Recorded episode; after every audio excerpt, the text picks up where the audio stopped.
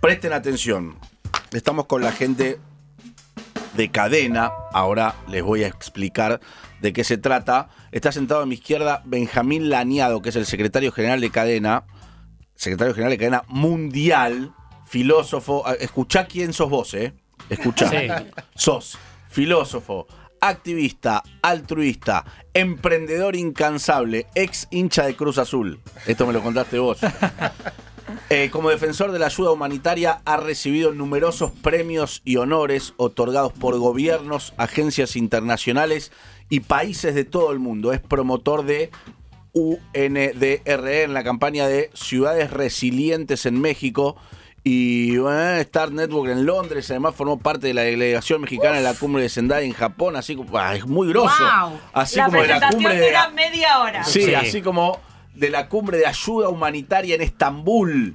Durante los últimos 15 años ha implementado sus conocimientos y dirigido numerosas misio- eh, misiones de ayuda humanitaria a víctimas de desastres naturales y conflictos bélicos en todo el mundo. Y todo porque sí, porque quiere, porque puede. Es como Superman. Sí. Claro. Superman pe- en el mundo. Siento, Nico, que hizo un poco más que nosotros. Sí, ahí, Hizo un poco eh, más que ahí, nosotros. ahí, ahí, Ah. ahí. Eh, y vos cocinaste para tus hijas anoche, eso es lo máximo que hiciste. Benjamín Laniado, que está junto a Wanda Burman también, hola Juan, a Marcelo Axelbrud. Estamos hablando de cadena, ¿sí? Cadena mundial. Benja, querido, gracias por venir. No, gracias por invitarnos. Es un placer, es un honor estar aquí. Pero es verdad lo que leí o es mentira, algunas, nosotros. algunas y algunas. ¿Son mexicanos de dónde? ¿El DF? Sí, del DF, de la capital. sí. del DF. Eh, cuando, yo la conozco a Wanda y cuando, cuando charlamos un poco de lo que ella hacía acá en, en la Argentina y me contaba un poco de vos, eh, dije, por favor, lo quiero tener. Ya sé que vive en México, que está en México, pero me gustaría tenerlo eh, en el programa porque me parece espectacular escuchar historias de ayuda humanitaria a lo largo del mundo. Y me dijo, la semana que viene justo viene. Ah, bueno, por favor, tráelo al programa y, y aquí estás, ¿no? Las historias son espectaculares para, para nosotros, ahora nos las vas a contar, pero por otro lado, me imagino eh, lo duro que te toca vivir a lo largo del mundo, desastres naturales, conflictos bélicos, guerras. Bueno, recién me contaba fuera del aire, estuviste en Ucrania, ¿no? Con lo que está pasando. Sí, apenas. O sea, nosotros llegamos a Ucrania apenas eh, se desató la guerra, el 3 de marzo. Y hicimos muchísimas intervenciones ahí de, de tiempo, de tiempo prolongado, muy fuerte. O sea, ir a un. No teníamos en. eh, Cuando hicimos el plan de anual de cadena, no teníamos en nuestra mente que íbamos a tener que ir a intervenir a, a un continente que no teníamos pensado y a una guerra tan cruel, tan difícil y ver cosas tan, tan, tan dramáticas. Pero creo que, bueno, cuando somos humanitarios, simplemente eh, vemos las noticias y la gente común, ¿no? Dice, bueno, pues pobrecitos. No, la gente común se escapa de esos lugares y ustedes Sí, sí, sí. van. Y, ca- y cambia de canal. No solo se cambia, sino cambia de canal o de radio, ¿no? Sí, el problema es que nosotros los humanitarios cuando vemos las noticias necesitamos regresar a casa, empacar y salir. ¿sí? O sea, es acudir a un llamado, ¿no? Entonces siempre que vemos las noticias tenemos eh, pues, un llamado de corresponsabilidad. Ahora, entonces- eh, eh, ustedes desde Cadena, que es la, la asociación, ¿no? la organización, la ONG, no sé cómo, cómo decirlo, asociación civil, ahí está, eh, lo hacen obviamente porque, porque quieren, porque, porque les gusta, porque saben que, el mundo los necesita, digamos, y, y a mí me parece espectacular, porque es un poco, yo decía en chiste lo de Superman, pero la verdad que me imagino la cantidad de, de vidas que han salvado a lo largo de los años. Mira, Cadena se funda hace 17 años en México.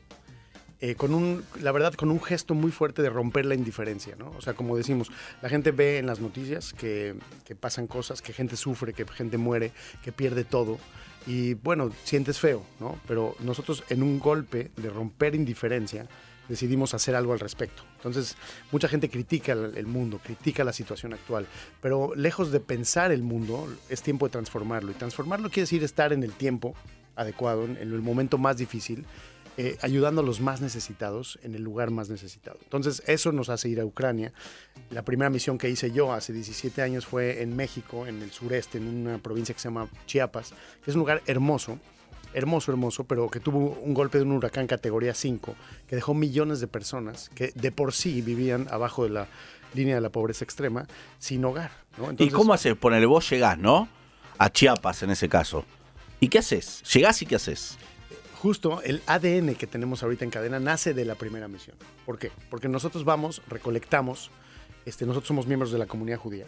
Entonces, eh, como Friends and Family, como todos los proyectos se forman, este, hicimos una colecta en la comunidad judía, Friends and Family. Y entonces agarramos nada más 60 toneladas de ayuda y la llevamos a Chiapas en trailers. ¿no? Entonces llegamos al albergue, porque no éramos humanitarios de carrera, no sabíamos cómo se hace.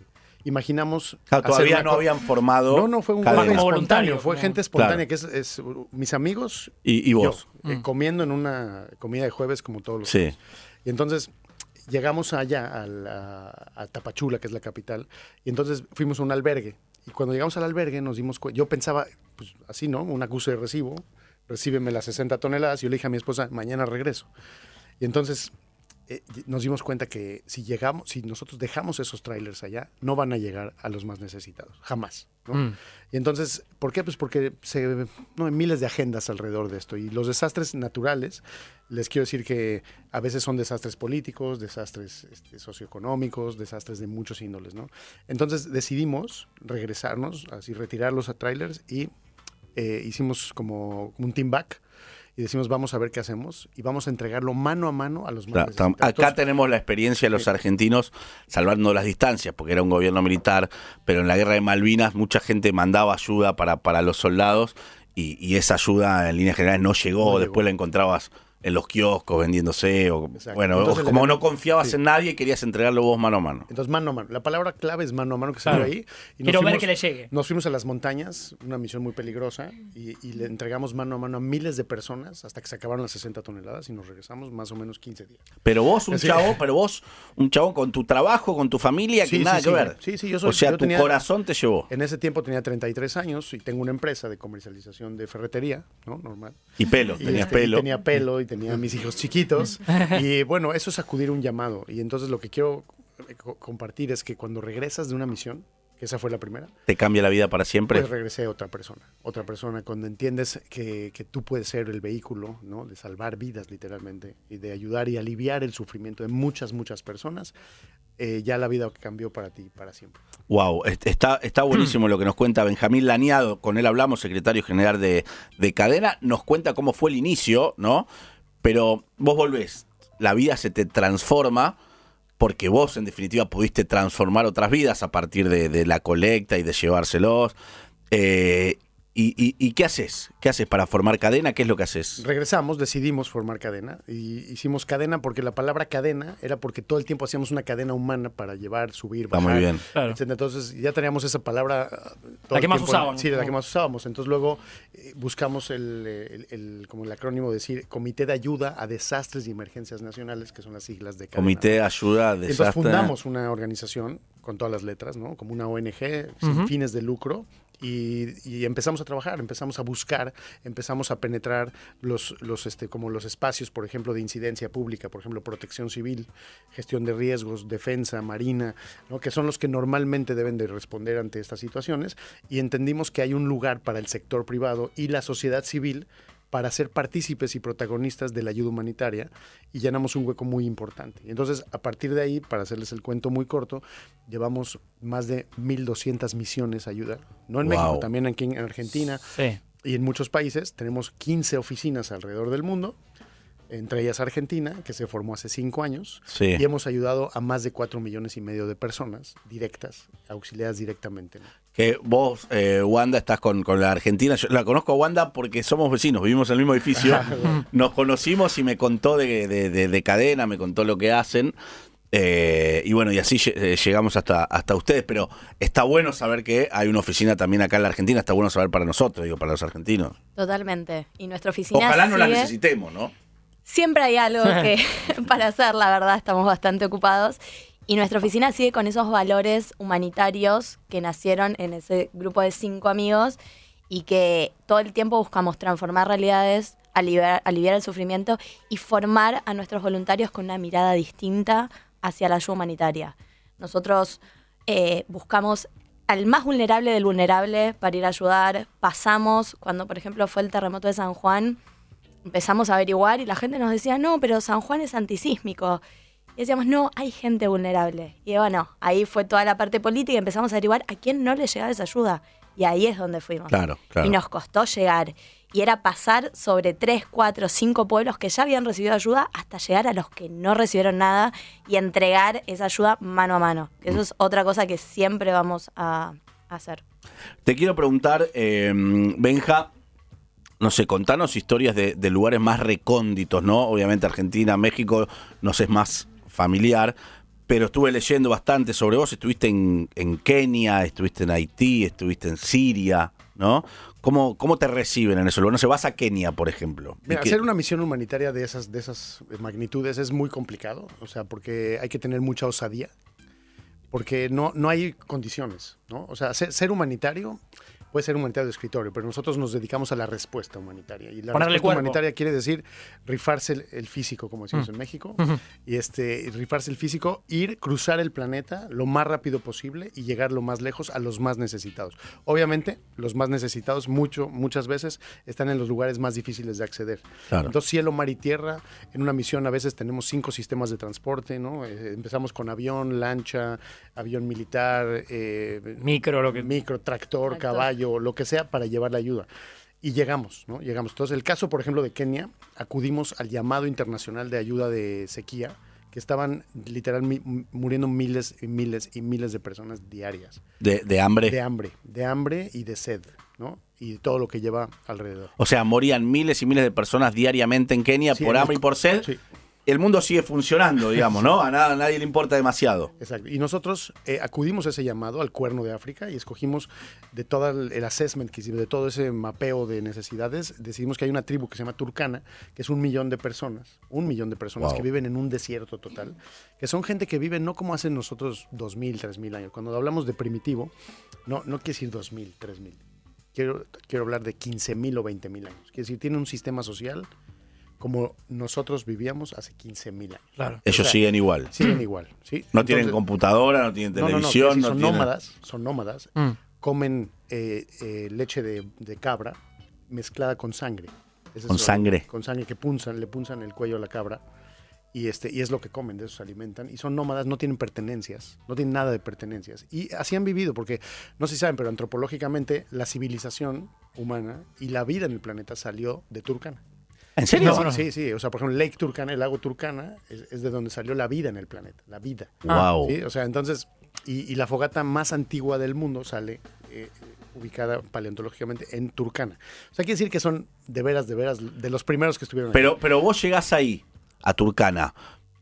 Me imagino una dificultad para comunicarse, también ellos por ahí se asustan. Eh, ¿Cómo es? ¿Cómo es que cuéntenlo? la sí, historia de cómo lo aceptaron a Beni, a Cadena, en Turcana. Contámela, Yo, por yo favor. llegué, en un- Llanto. llegamos, yo, íbamos con, yo recluté a 30 voluntarios en Nairobi, ¿no? O sea, llegamos a Nairobi, eh, compramos todos los insumos, llevábamos como 50 toneladas. Para Kenia una misión de 50 toneladas es, es única en, el- en la historia, ¿no? Porque la gente que quiere ayudar se lleva una pick-up. Nosotros llevamos Sí. dos trailers al desierto de Turkana, 40 horas de Nairobi, en un no camino. O sea, que decir, no hay camino. Claro. No hay camino. Entonces, no sé, llega- llevamos un guía y un intérprete.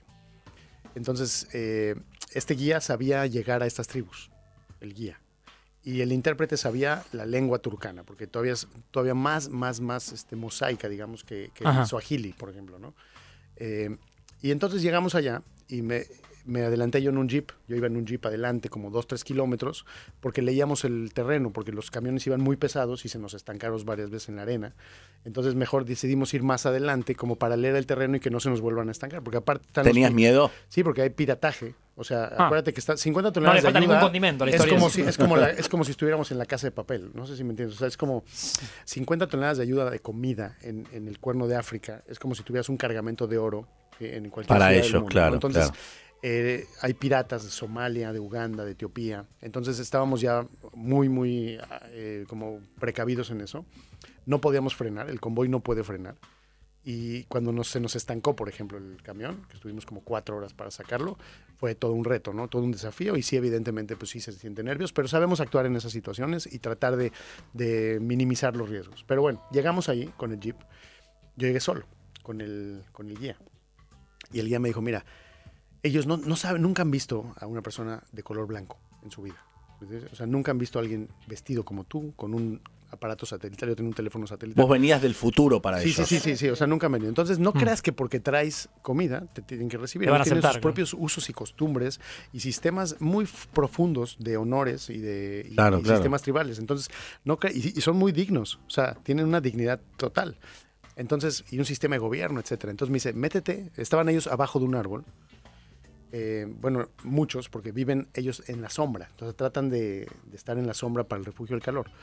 Entonces tú puedes ver ¿no? las túnicas rojas, todos tienen túnicas rojas, y los ves de lejos con los binoculares. Vimos que estaban metidos en muchos árboles en el desierto, y entonces me dice, mira, agarra, métete, ¿sí? métete de a poco a poco, identifica quién es el más o la más vieja del lugar, y ahí siéntate con al lado. Pero pará, pará, pará porque me- esta historia me encanta.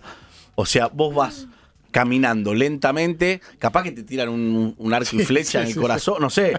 Eh, tenés que ir visualizando quién es el más viejo, la más vieja, que presuntamente es el, el jefe, digamos, ¿no? El Sí, que manda. sí, sí, sí.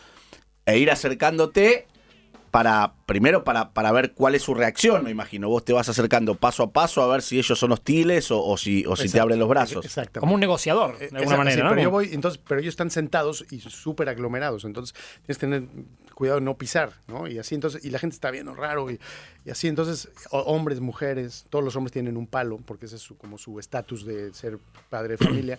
Y entonces, eh, re- sí, vi a la más anciana del lugar, la vi. Y entonces estaba muy claro, ¿eh? la verdad. O sea, era como Mm. una anciana que estaba en el centro y entonces eh, todos iban como que veían a ella a ver que, cómo ella reaccionaba. Entonces la, la identifiqué muy rápido. Fui y me senté con ella. ¿Te acercaste y te sentaste Sí, directo? me senté, me senté. Sin hablar. Sin hablar. Y estoy así ¿Estabas sentado. asustado? Sentado, muy asustado. Y agotado, porque él Este- también llega de todo un...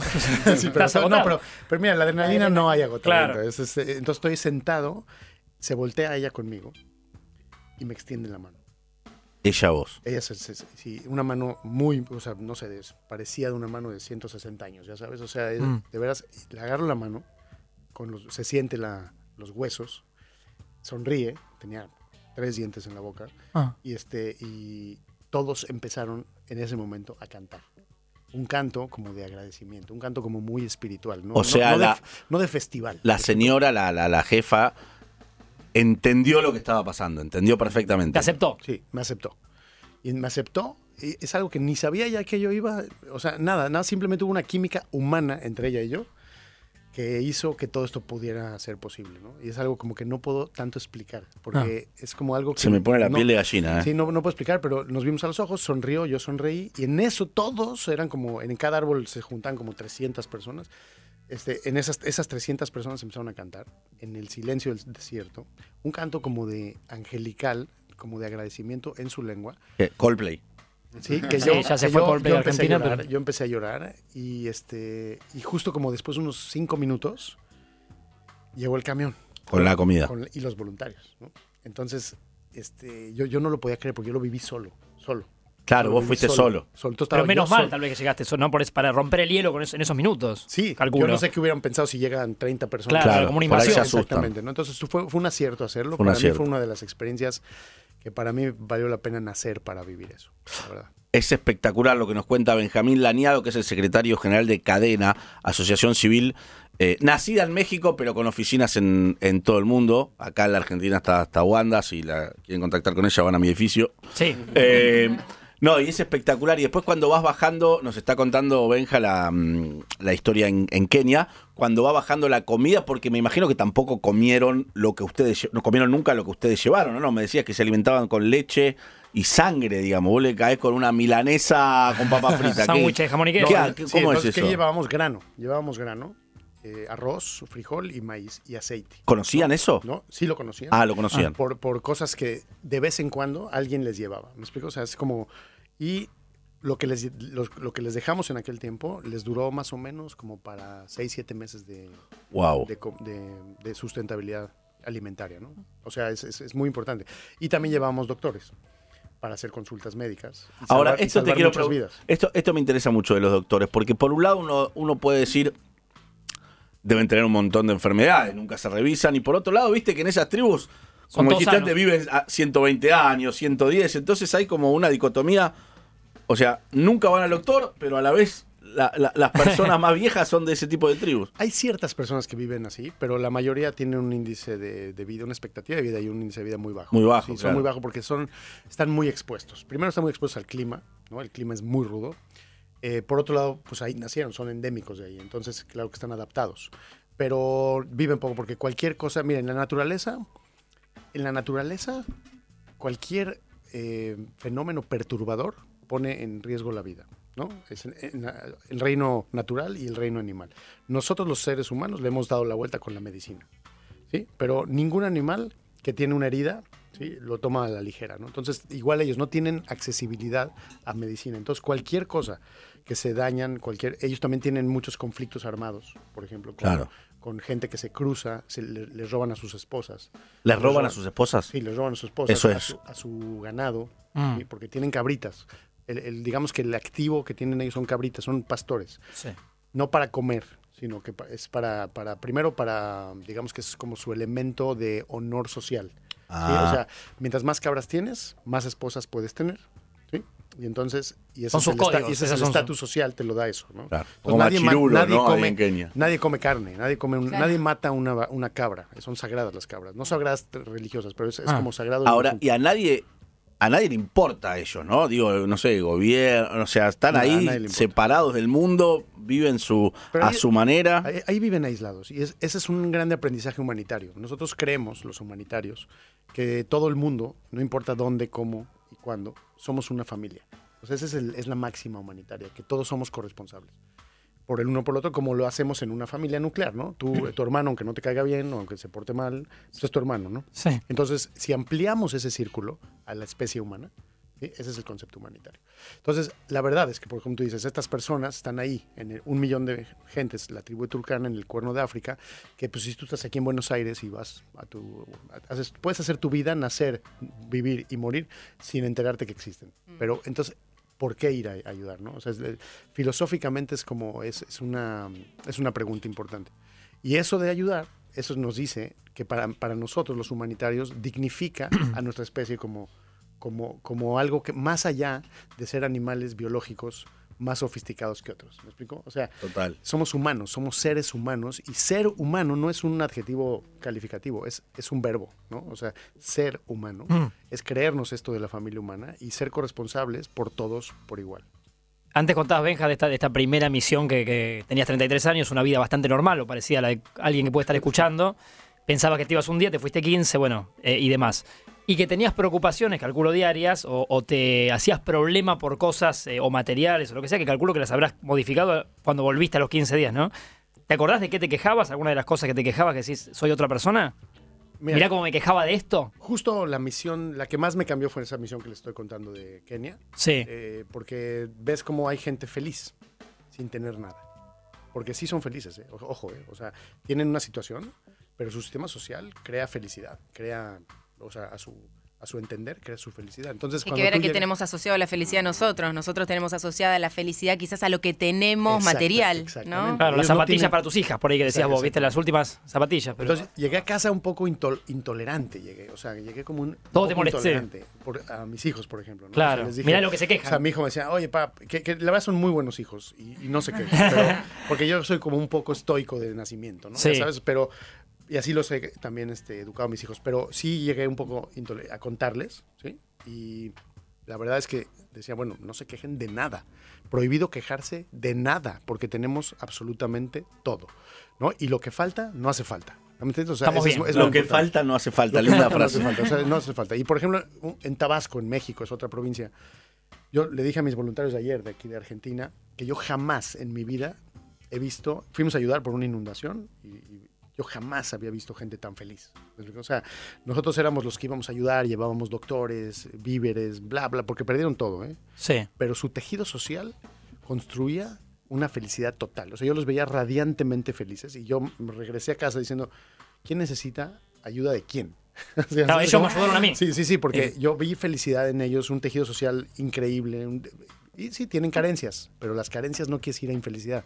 O sea, como que debemos de distinguir, y es un, como un aprendizaje filosófico de la ayuda humanitaria, distinguir entre, entre el tener y el ser, y, la, y, y que eso te quite la- el apego a la felicidad, no tiene nada que ver, ¿no? Tal cual, es- y entender eso, que también creo que hay algunos debates sobre desde qué lugar uno puede ayudar y no ir como un salvador de, porque ellas son sociedades que funcionan y tienen sus códigos y sus maneras de accionar y es entender desde qué lugar uno puede sumarse, es, eh, supongo que tiene que ver con eso, leer el tejido social.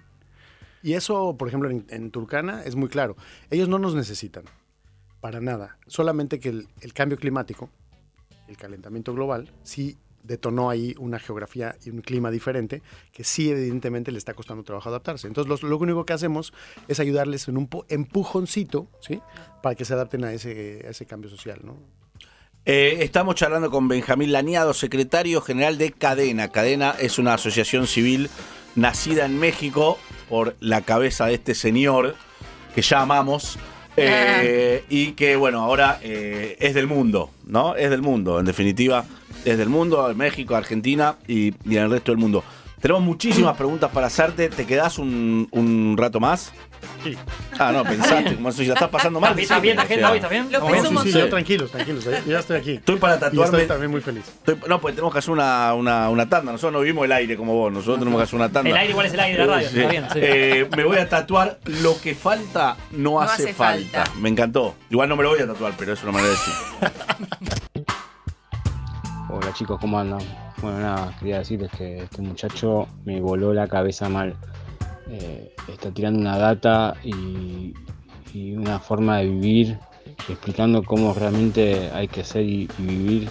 Es, es impresionante y nada, estaría bueno que, esta, nota la, pasen mínimo una vez por mes como para refrescar y, alimentar el alma de, todas las personas, que hace mucha falta. Un beso grande chicos. No está mal. Y así como vos haces cosas por lo demás, nosotros podemos pasar la nota una vez por mes y no venir, ¿no? Nosotros. Claro, ese día no venimos. no nos pensamos como somos distintos, ¿viste? Con Sí. el ser humano. Humanitariamente no venimos. Humanitariamente no venimos y Sí. descansamos. Estamos con Benjamín Laniado, con Marcelo Axebrud, con Wanda Burman, eh, Asociación Civil Cadena, ¿sí? Benjamín es el secretario general mexicano. Nos estaba contando este, cómo Cadena nació en México y fue expandiéndose por todo el mundo y cómo han participado y han asistido en, en diferentes este, mm, guerras, en diferentes eh, tareas humanitarias a lo largo del mundo, a los más necesitados, no a los más necesitados.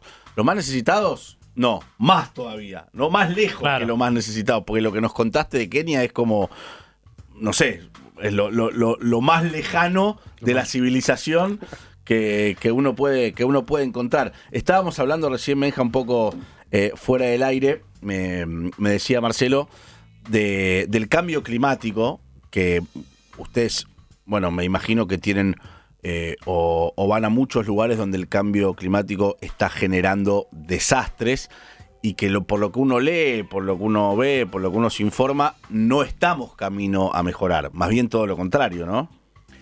Eh, todo lo contrario, o sea, el escenario es súper, súper eh, pesimista, pero no, no, es un asin- no es un asunto de, de pensar qué, sino asumir qué, porque así va a pasar. Entonces, por ejemplo, un dato que les, les suelto es que en, en de 2020 a 2022 hubo 160 desastres macro a nivel mundial.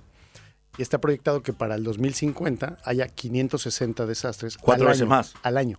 Ah, la- O sea, quiere decir cuatro, ocho veces más, porque entonces, es- es- o sea, que Ah, al si año. decimos, si decimos 560 me- mega desastres al año, quiere decir que son más que uno por día. Entonces, ¿dónde vamos? ¿A dónde vamos? ¿Cómo le hacemos? Pues fíjense el escenario que viene, es, es muy, muy, muy pesimista, pero yo no, eso no lo puedo cambiar. O sea, yo como humanitario, eso no lo puedo cambiar. Ujú. Lo que sí puedo cambiar es qué hago al respecto. ¿no? Que vos abras más oficinas es una mala noticia también, ¿no? Claro. Es una mala lo noticia. Sí, porque como les dije ahorita fuera del área, es que nosotros trabajamos para no existir. O sea, ojalá no Claro, existiera. claro, tal cual, tal cual. Pero, pero dada la, re- o sea, la realidad es que hay que estar, hay que estar listos, ¿no? Entonces, eh, por un lado, tenemos programas de prevención de desastres. ¿Sí? O sea, prevenimos desastres creando resiliencia en las comunidades. ¿Qué quiere decir resiliencia? Es la capacidad que tiene un individuo de hacerle frente a sus ad- adversidades o lo que pasa y recuperarse lo más rápido posible. Eso puede ser a nivel psicológico, emocional, recursos, económico, muchas cosas, ¿no? Entonces, eso trabajamos con las comunidades más vulnerables para transferirles a ellos esas capacidades para que sean independientes. Porque acuérdense que la, dignidad está ligada a la, a la independencia.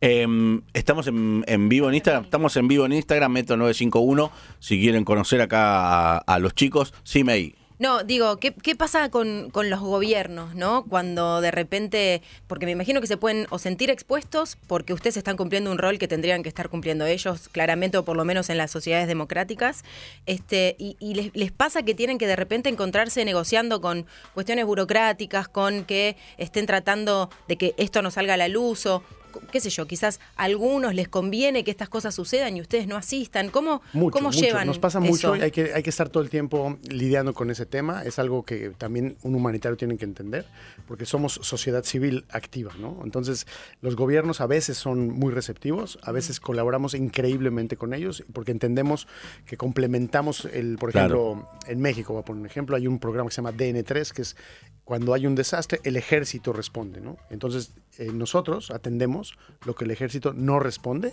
pero de forma coordinada. Y entonces no nada más eso, sino que No nos se pisan. No, no, no. Nos coordinamos, Mm. quién va a dónde. Y inclusive me han prestado Hércules, aeronaves, helicópteros, lanchas, eh, de todo, ¿no? Porque Claro, estamos- vos no, estamos- no- no tenés un avión para. Claro, tenés una familia nada más. ¿no? y entonces eh, sí necesitamos de a veces fuerzas, obviamente de gobierno, recursos de gobierno, cuando se prestan. Si no los prestan, los conseguimos. Es decir, hemos ido también en, en, eh, privado, ¿no? aviones privados, lanchas privadas, de, de todo, ferrocarril, que, que- que- todos los medios de transporte que se puedan imaginar. Pero eh, cuando los gobiernos no apoyan, porque gobiernos que dicen no quiero, por ejemplo, que salga la luz, eh, tratan de bloquear. ¿no? Tratan de ¿En bloquear. serio?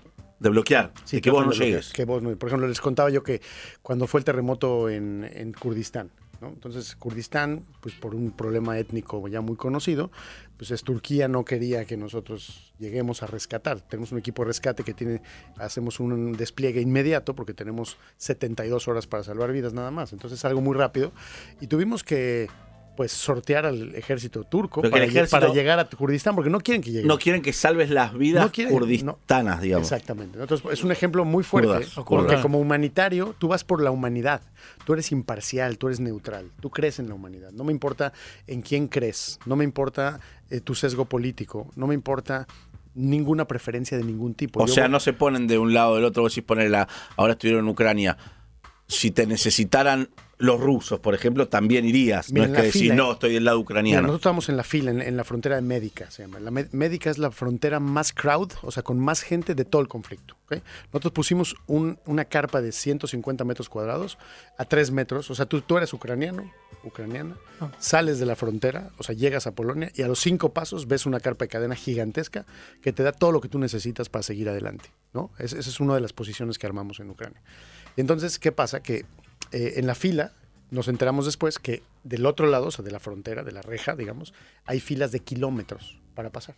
Y hay un cuello de botella que, que tarda días en pasar a menos 15 grados centígrados, gente, que puras, puras mujeres con niños, eh, y entonces había mucho sufrimiento. Acuérdense que un humanitario lo que, hay que, lo que quiere es aliviar el sufrimiento humano Claro. de como sea. Entonces, ¿qué hicimos? Nos pasamos a Ucrania ¿sí? a dar ayuda en la fila, en esa fila que duraba kilómetros y kilómetros y que había riesgo porque pues es territorio ucraniano, no sabes cuándo cierran las fronteras, no sabes si regresas, no sabes cómo va a estar el show, pero decidimos hacerlo y me encontré en esa fila a una muchacha de 25 años, rusa, ¿sí? que está, cuando me vio dándole ayuda, se soltó a llorar y me dijo, gracias por ayudarme, yo soy rusa. Entonces le digo, cuéntame tu historia. ¿no? Entonces me dijo, mira, yo me acabo de casar con un ucraniano, ¿sí? entonces me fui a Ucrania a vivir. Ahí también sos psicólogo, ¿no? Haces un poco. Sí, sí, sí, sí. Me dice, yo me fui a Ucrania a vivir. Y entonces eh, su- sucedió esto, mi esposo se fue a la guerra, ¿sí? yo no puedo regresar con mi familia y no tengo a más nadie en el mundo. O sea, no tiene a nadie en el mundo. ¿no? Imagínense esto. Entonces, obviamente, pues le ayudamos, le ayudamos a llegar, le dimos todo lo que necesitaba, albergue, bla, bla, bla, ¿no? Entonces, y muchas familias, muchas, muchas familias, no preguntamos. eh, los humanitarios somos imparciales. De eso nace de la Cruz Roja. ¿Sí? De la Cruz Roja y de la Media Luna Roja. O sea, que quiere decir, en un campo de batalla, ¿sí? Hay heridos de los dos lados, hay que atender a los dos lados. Tú no tomas partido jamás. Total.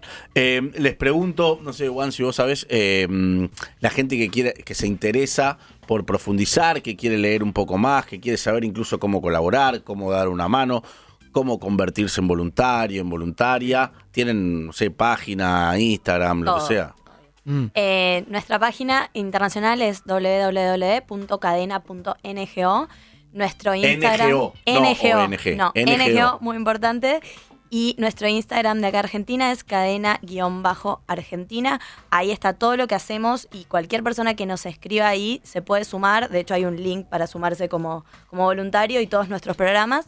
Eh, así que ojalá que se sume un montón de gente después de esto porque hay mucho por hacer, tanto local como internacional. Eso Nuestro preguntar. equipo puede desplegarse a cualquier parte del mundo. O sea, nosotros capacitamos y nos formamos para poder responder ante desastres. Nosotros, todos los que somos parte de cadena, somos humanitarios de alma, siento, porque para ser parte de esto es el alma.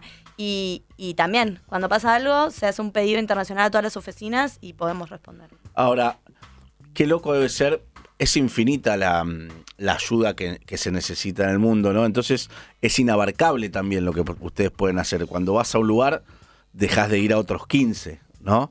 Y, y claro, no, no- sé cómo llegás vos a... cómo no te atormenta, digamos, cómo, porque ayudás a cientos de miles o millones de personas y a la vez dejás de, es como dejás de ayudar a otros Sí, millones sí. porque no se puede. Tenés que por una elegir. cuestión obvia, ¿no? Como, claro, ¿cómo elegís voy a A o voy a B? Me están necesitando de los dos lados, digamos.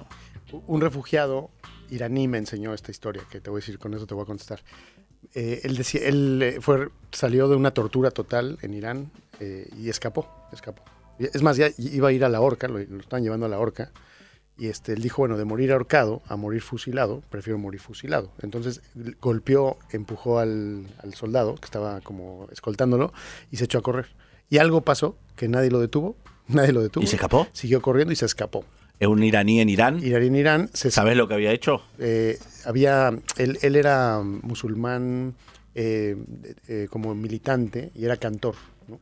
Y entonces empezó a usar las redes sociales, el YouTube, o sea, subió cosas de redes Claro, sociales, Cantando. compartiendo material. cantando y este eh, algo lo, se no sé, algo lo interpretaron como que no era no era correcto y entonces a la horca. Lo, lo aprendieron, lo torturaron y a la horca.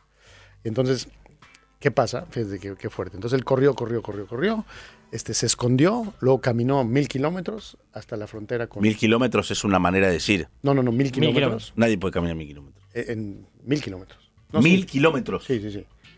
Sí, o sea, y llegó a Era la eso, frontera, morir. y llegó a la frontera con Turquía, cruzó, sí, y entonces se metió en un campo de refugiados y así llegó a Alemania. Yo lo conocí en Alemania.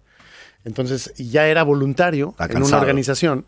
Ya era Mil voluntario. kilómetros, wow, Sí, pobre. Ya, era, loco. ya era voluntario en una organización, fíjate. O sea, él le quiere dar la vuelta a todo lo que pasa y ya estaba ¿Tiene voluntariado. película ese- es- esa persona? lo estamos, justo lo conocí porque estamos filmando un documental Pero donde va a salir en el documental esa persona. Se llama Ah. Hamid.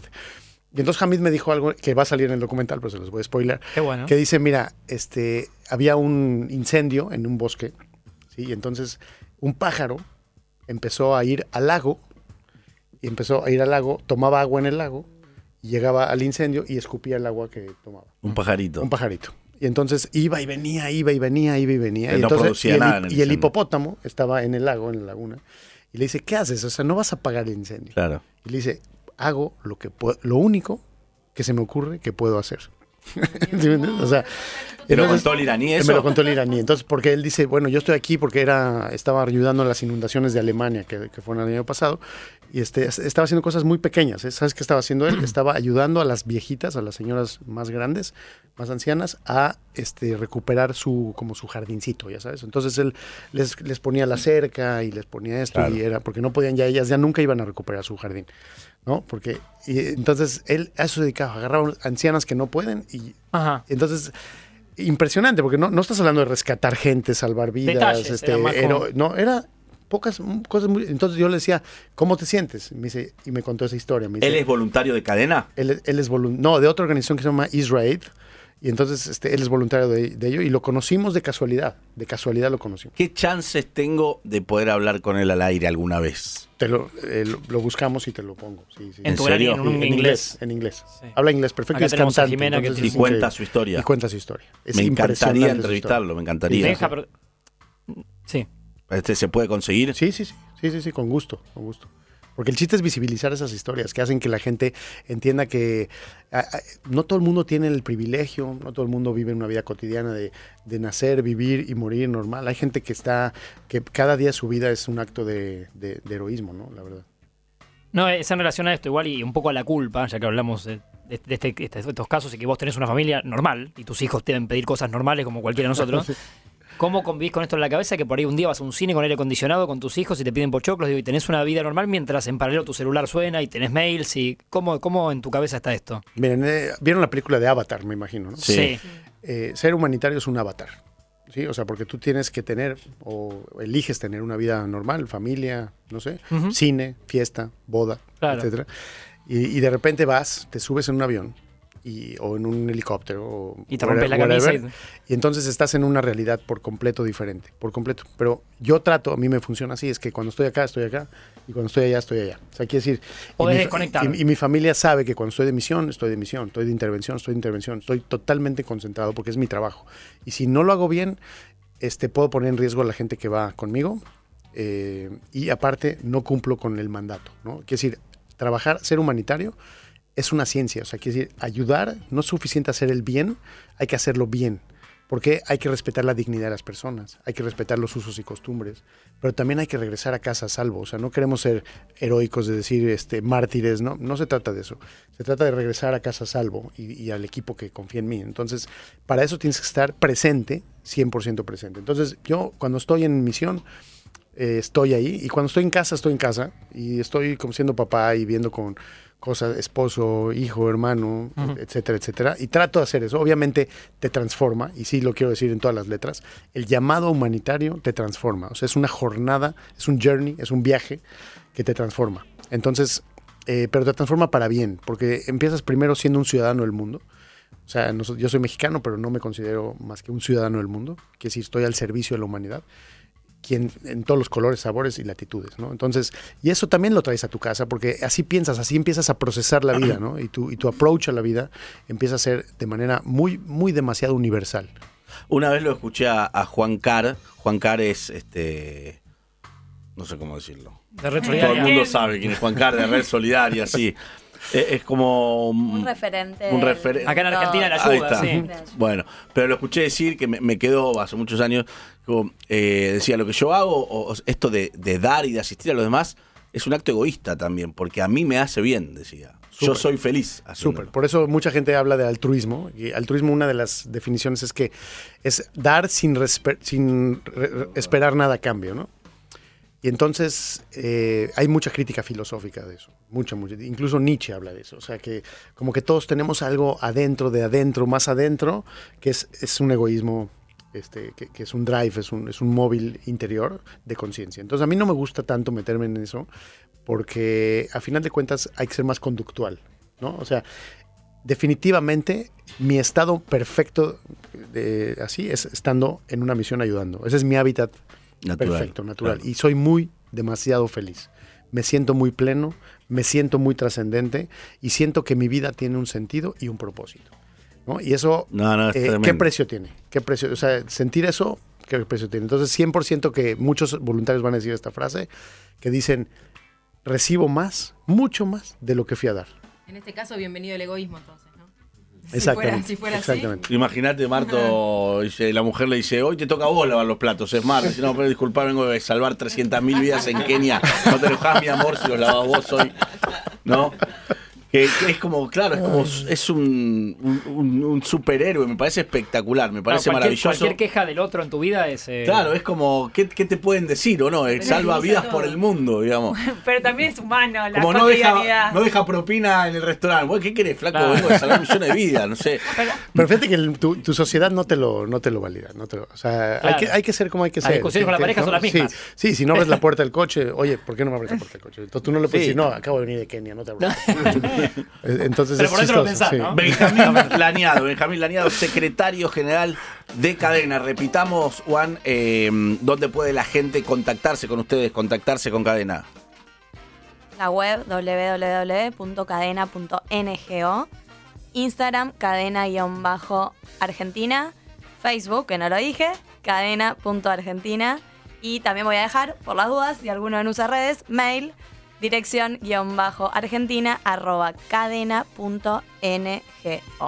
Benjamín, Wanda, Marcelo, extraordinario. ¿eh? Me encantó conocerlos, me encantó. Me encantaron las historias que, que nos contaste. Quedó corto, obviamente. Hay mucho más para contar, me imagino. Y hay muchos mensajes también de los oyentes para ustedes. Ponete si querés los auriculares, poné algunos para, para que los pueda escuchar. Qué brutal, de verdad, esa historia de esa gente. Y lo impresionante es que es cierto. Que Dios bendiga a esa gente. De verdad que sí. Chicos, qué charla tan tristemente bella. A mí lo que único, lo único que me queda en claro es que Benjamín va a ser una de las poquísimas personas en este mundo caótico que va a morir en paz por todo lo que hace. Hermosa charla. Hola chicos, buenas tardes. La verdad que lo que cuenta este muchacho es un, un cachetazo a la realidad, te hace bajar un, un cambio, te hace pensar un montón de cosas. Pero lamentablemente en una hora volvemos a nuestra vida normal y, Y sí. y seguimos en la nuestra, ¿no? Hola Calle, equipo. Qué increíble la historia que están contando. Calle, vos, vos decís que nadie camina mil kilómetros. Te recomiendo un libro y una historia. Se llama Viaje al País de los Blancos. Un muchacho de Ghana que cruzó el desierto del Sahara a los 12 años y después el mar en patera para llegar a España. Increíble. Ah, No te, no te quiero competir, pero Moisés tuvo 40 años caminando en el desierto para que estemos nosotros acá. ¿eh? Más escucho a este muchacho y más odio a la clase política. Bueno, y así muchísimos, muchísimos mensajes más que de última después se los, se los reenviamos. Chicos, Benja, eh, me encantó conocerte. ¿eh? Igualmente, y muchísimas Contá gracias. con Martín para ir a cualquier guerra. Eh, la verdad, si necesitas a alguien, Marto va en representación del programa. Muchas gracias. No, un placer, un placer. Gracias por visibilizar. Es, es- es también una labor humanitaria, visibilizar a los que no tienen voz. Le dije a Wanda, lo puedo decir al aire también. eh, no sé, los, lo- lo- los- yo sé que los oyentes de, este, de esta radio, de este programa, lo han demostrado también en los mensajes recién, se sensibilizan con un montón de estas historias y muchas veces eh, uno tiene ganas de ayudar, pero dice, no, sé qué hago, no, voy a Kenia, ¿qué hago? No sé qué hacer. Bueno, le dije a Wanda que si alguna acción que ustedes quieran hacer en la Argentina y que nosotros podemos darle una mano desde la difusión, que cuente obviamente con nosotros, ¿sí? Algo, algo ya para terminar, eh, y aprovechando este, este preámbulo que abres, es hay una idea que se llama en hebreo tikkun olam, que es decir, reparar el mundo. Y reparar el mundo no tienes que ir a Kenia para reparar el mundo, ¿no? Entonces el principio más, más así como más elemental es hagamos billones, trillones de pequeñas buenas acciones. Es decir, si todos estamos en modo de dar, si cambiamos nuestra vida y no venimos aquí a recibir sino a dar. y- Eso contagia. y no venimos a ser servidos, sino venimos a servir. Entonces, imagínense a todo el mundo en un modo de dar, haciendo infinitas pequeñas acciones en su primer círculo de influencia. Una mitzvah. ¿no? Eso, y eso, eso hace que el mundo cambie para positivo, ¿no? Entonces, y a veces sí hay que hacer acciones dramáticas y hay que hacer cadena, pero mientras no, eh, en pequeñas acciones uno puede cambiar el mundo para bien. Si tu mujer te deja llamarme porque estoy enamorado de vos. Gracias. Gracias a ustedes.